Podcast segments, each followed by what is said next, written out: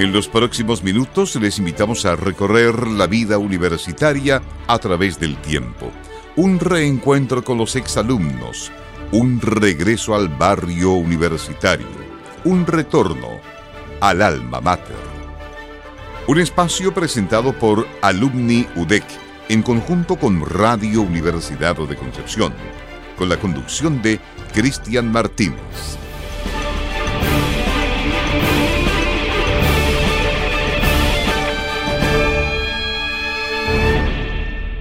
Hola, ¿qué tal? Muy buenas tardes. Bienvenidos a Alma Mater, el programa de Alumni UDEC y Radio Universidad de Concepción, que como todos los miércoles nos invita a conversar con nuestros queridos invitados e invitadas, exalumnos y exalumnas de nuestra casa de estudios de aquí de Concepción, de Chile y también del mundo. Para hoy tenemos como invitada a dos asistentes sociales de la generación 1980, aunque fuera de micrófono nos decían que ellas egresaron en el 79, pero ya. nos, eh, nos acompañan hoy Ingrid Fontalva Parra y Nieves Estuardo Arevalo. Ingrid también es eh, máster en investigación social y participativa para el desarrollo local de la Universidad Complutense de Madrid. Realizó estudios de posgrado en salud pública en la Universidad Austral y varios diplomados en el ámbito de la salud. Tras una destacada carrera, jubiló en el año 2022, pero actualmente asesora a la Fundación Educa Conciencia y es vicepresidenta del Colegio de Trabajadores Sociales de la provincia de Concepción y del Comité de Asistentes Sociales de Penco.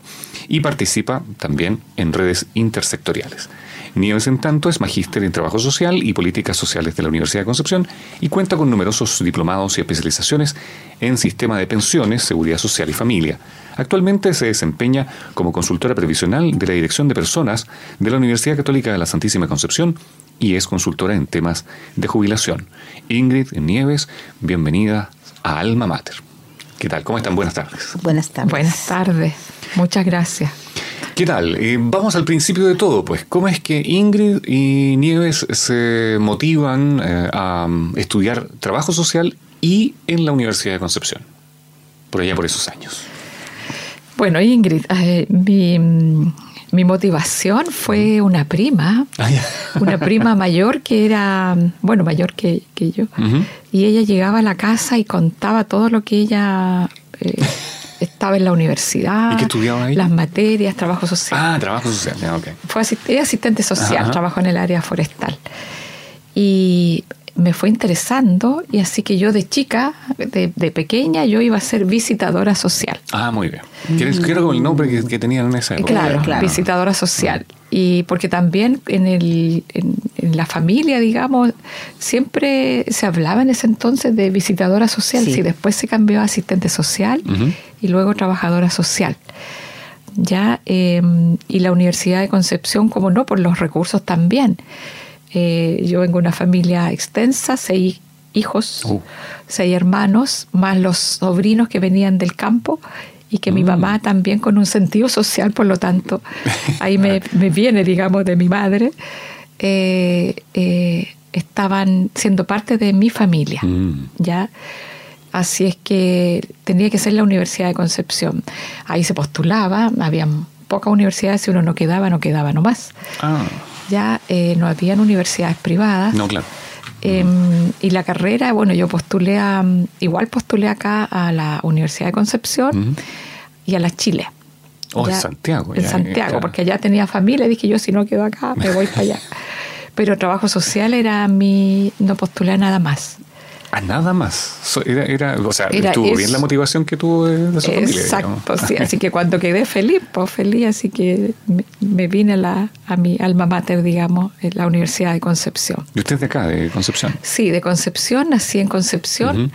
Y eh, la mayor parte de mi niñez y mi, mi, juventud la pasé en San Pedro, en la villa San Pedro. Claro que estaba en los albores ahí. Eh, estaba iniciando la ciudad. Claro, nos fuimos allá, mi papá obtuvo casa y mi mamá, y nos fuimos para allá, así que la mayor parte de mi estudio, de, eh, la mayoría los, desarrollé allá en San Pedro, un lugar maravilloso, cerca de lagunas, de cerros, todavía no había tanta construcción, había una micro nomás, oh. había un Pegaso, Pegaso que, nos llevaba y nos traía. Y, y teníamos que salir muy temprano porque venía lleno de, claro, toda la gente que venía estudiantes, claro. estudiantes y trabajadores que venían a Concepción, claro. Y que cruzaban el puente que había, sí. Exacto, el puente viejo. El puente viejo. Sí. Así que. Y, y, en el caso de Nieves, ¿dónde está la motivación para estudiar trabajo social? Oh, mira, yo. Em, la verdad es que mm, eh, yo. Eh, en realidad siempre desde que desde que estudiaba eh, mi mirada fue carreras de la salud Ah, ya. De la salud. Eh, y em, me preparé fuertemente en todo lo que es el área eh, de biologías para poder tener un buen puntaje y entrar a la Universidad de Concepción, porque siendo de la zona, eh, esa era mi, meta, la Universidad de Concepción.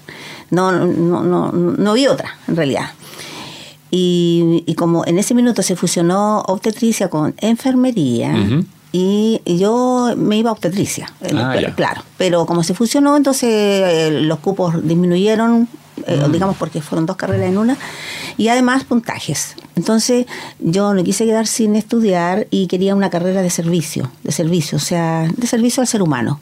Y ¿cuál es? Dije yo, bueno, yo, yo ya había pensado que podía ser eh, servicio social, ah, eh, la, de servicio, la, la que podía, eh, pero fue una carrera de tránsito. Yo dije, voy a estar un año en esa carrera de servicio y después me voy, a, insisto, de nuevo en el área biológica.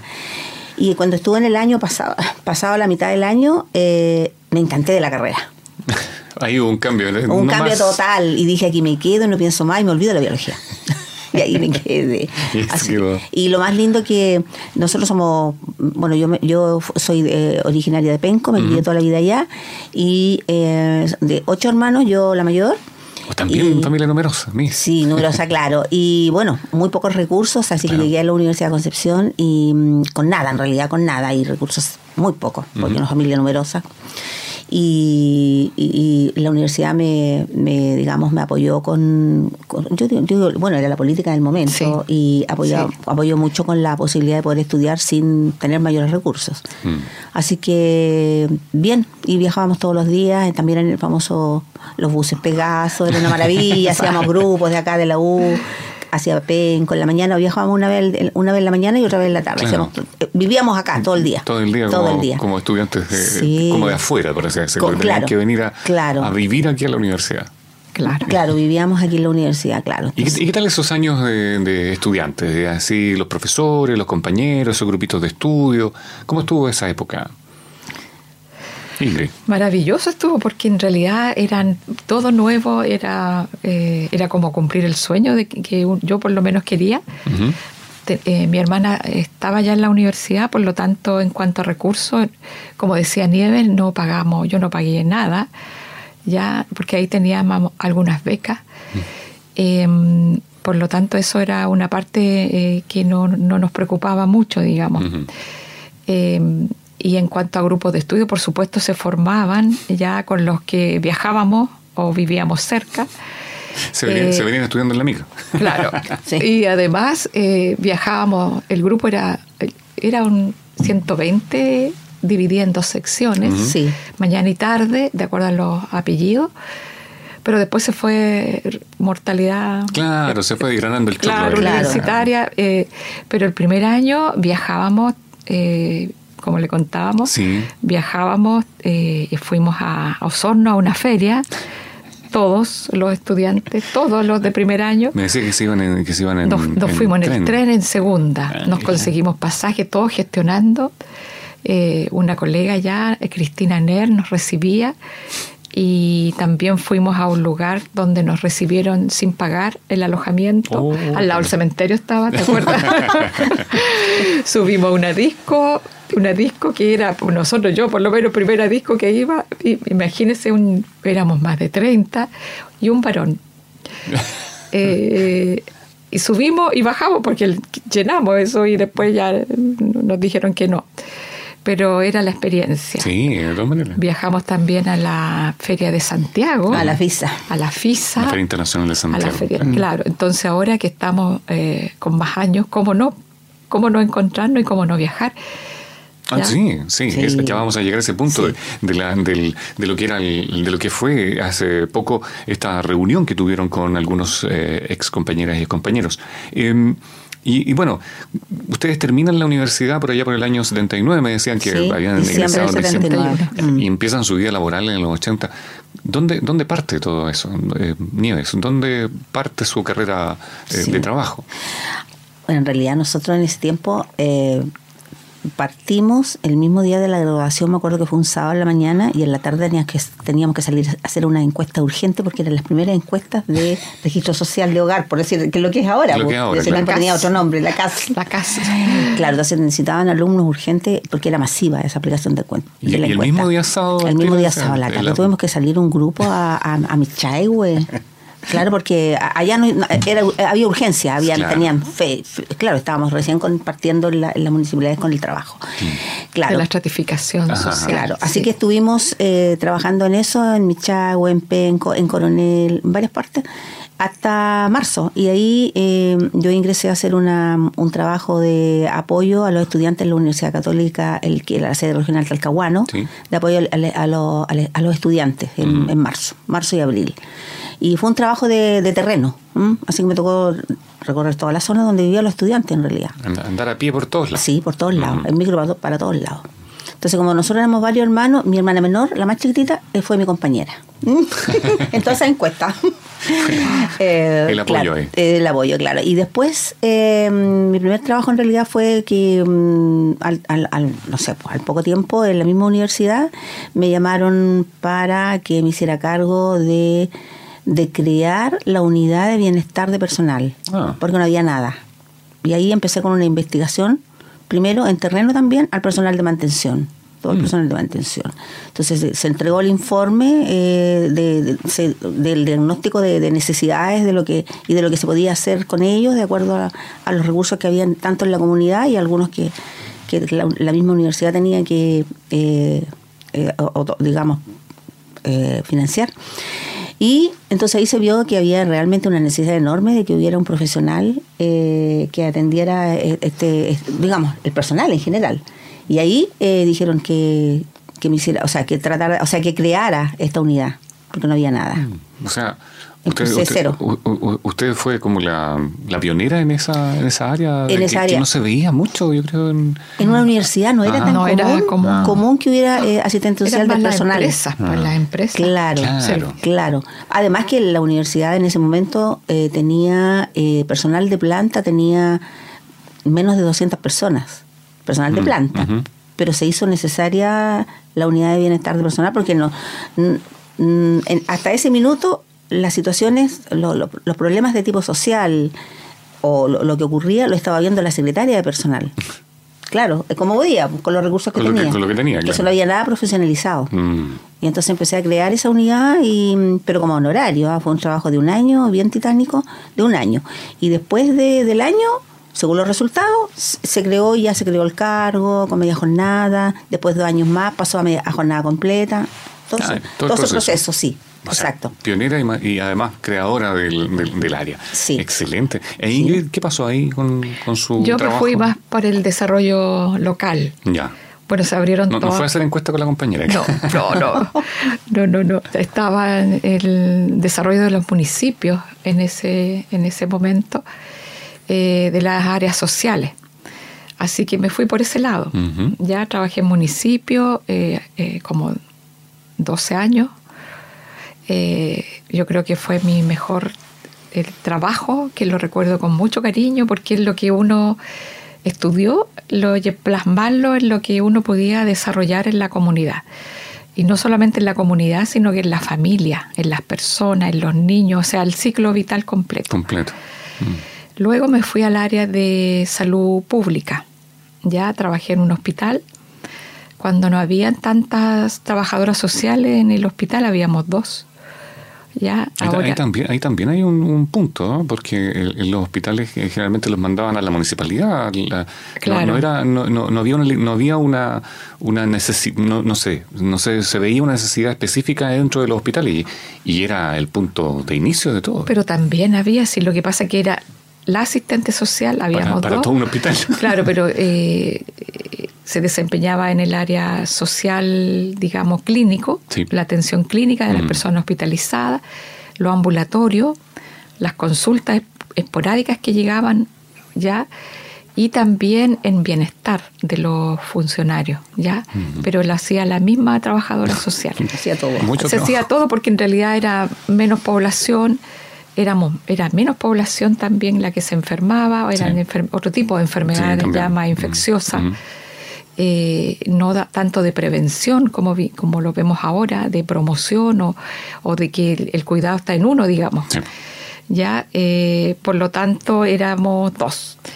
Ahora, si uno ve el hospital Lirken, eh, es un tremendo hospital, es una clínica, y hay muchas trabajadoras sociales por áreas específicas que se han ido desarrollando, cuidados paliativos, bienestar tiene un equipo completo, hay un asistente social ya, eh, pero ha habido más desarrollo.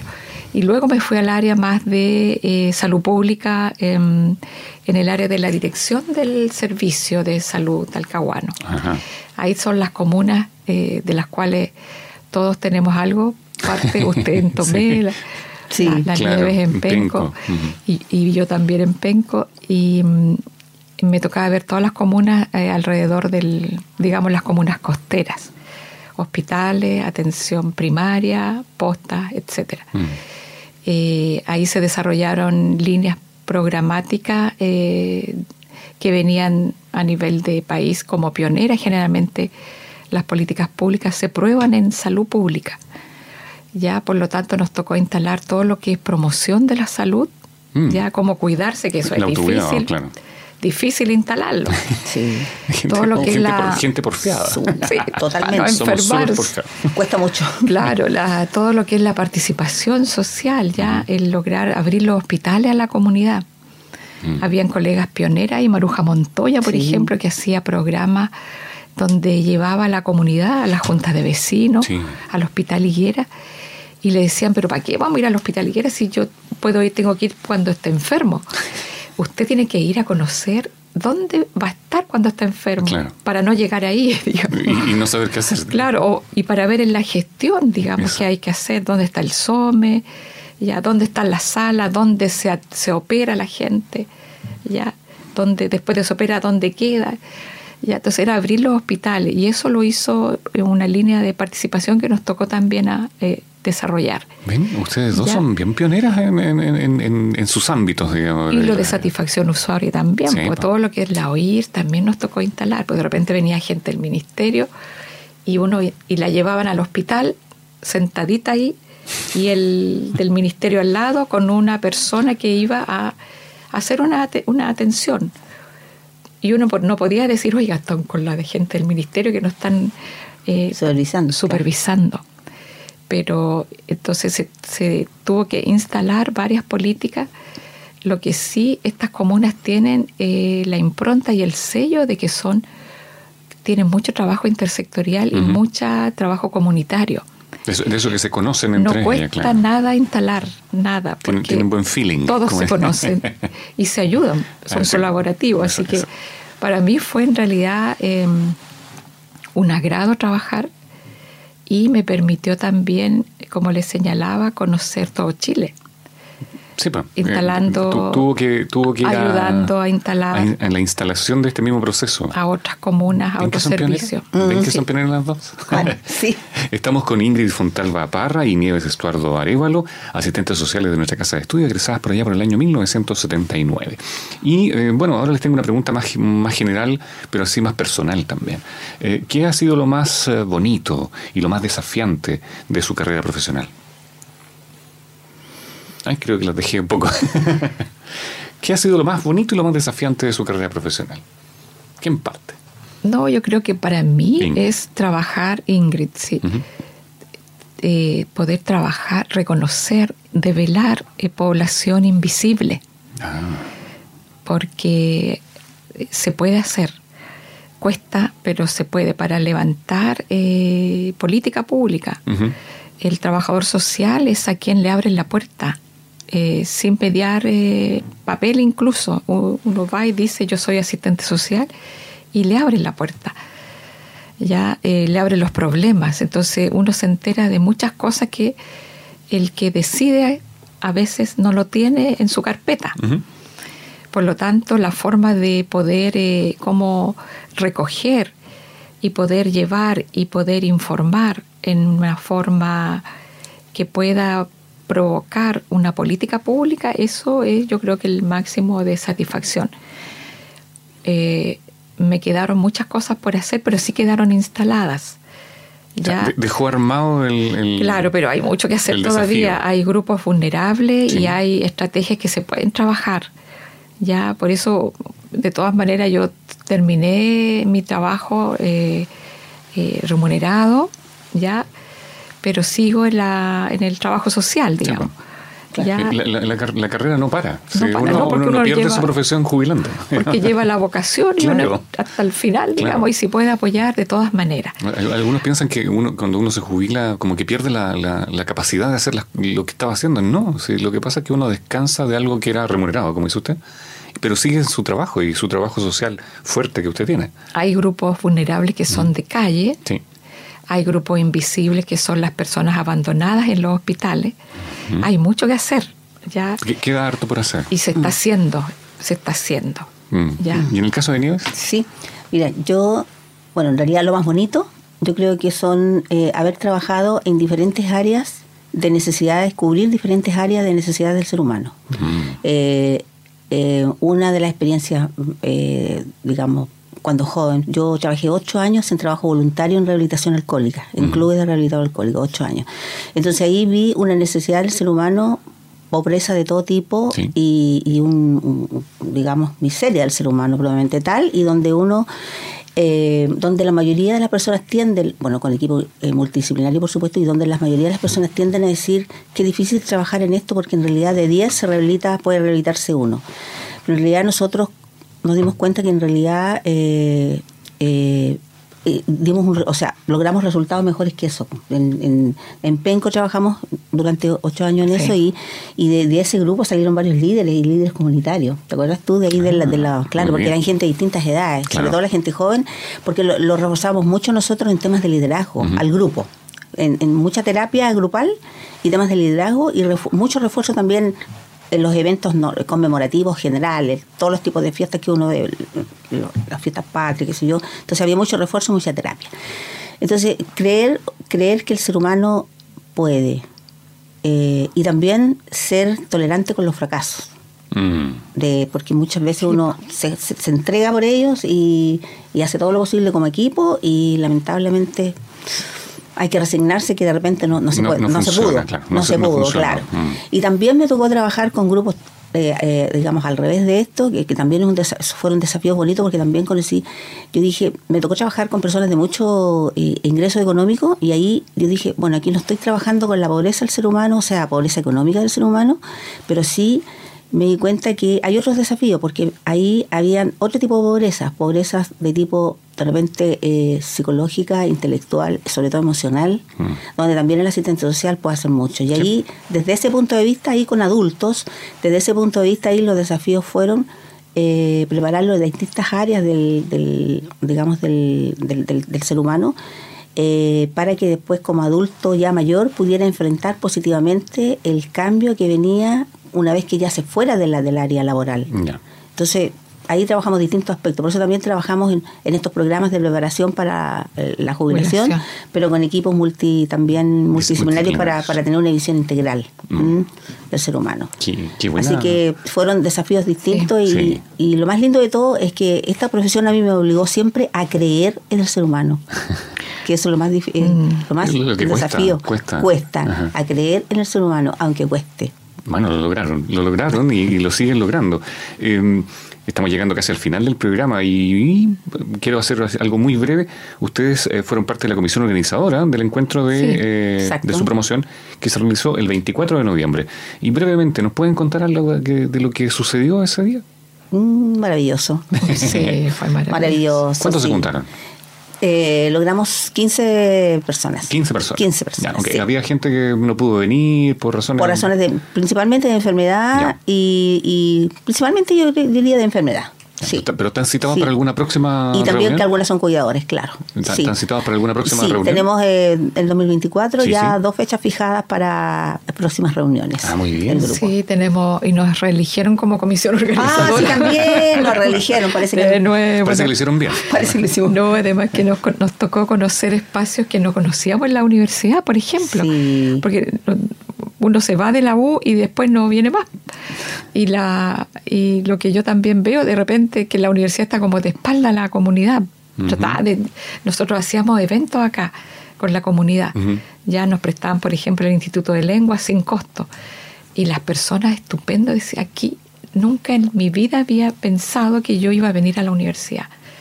Porque vino una charla, una Sí, reunión exacto. y se abrió la universidad. Yo creo que esa es una buena política, digamos, universitaria. Bueno, la, la política Claro. social que debe tener toda, toda institución hoy en Claro, día. claro. Y el alumni es un descubrimiento Ah, no, el maravilloso. alumni maravilloso. Sí. Quedé maravillada del alumni. Y por eso seguí, y por eso es que me gustó también seguir organizando, o sea, no- nos motivó para seguir organizando este tipo de encuentros. Bueno, y para Sí, eso Gracias también- al alumni. Por eso también tenemos este programa que se llama Alma Mater, sí, que los invita a todos los exalumnos y exalumnas a conversar. Sí. No agradecer a Mónica y a, Sí. a quien nos ayudó, Em, a Jaime. Jaime. Jaime Contreras. Jaime Contreras, Sí. que nos Sí. abrió también las, las puertas de, de esta área que no conocíamos, No la- conocíamos. La, radio, alumni y, y la Casa del Arte La que nos recibieron, Sí. que Qué- lo, qué lo lindo. miramos de otra forma. Sí, Lo- lo- sí. Fue muy bonita esa visita guiada eh, donde conocimos la historia del mural. Sí. Oye, siendo de aquí mismo tantos años. Tantos años, Y, y el grupo quedó maravillado, como que estábamos en otro país, hablando de una historia de otro país.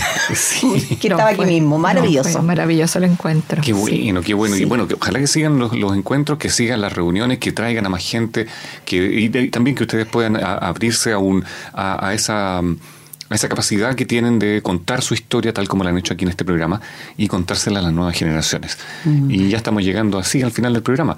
Pero No. Antes de que, nos vayamos, así brevemente en una palabra, en un concepto, ¿qué es para ustedes la Universidad de Concepción?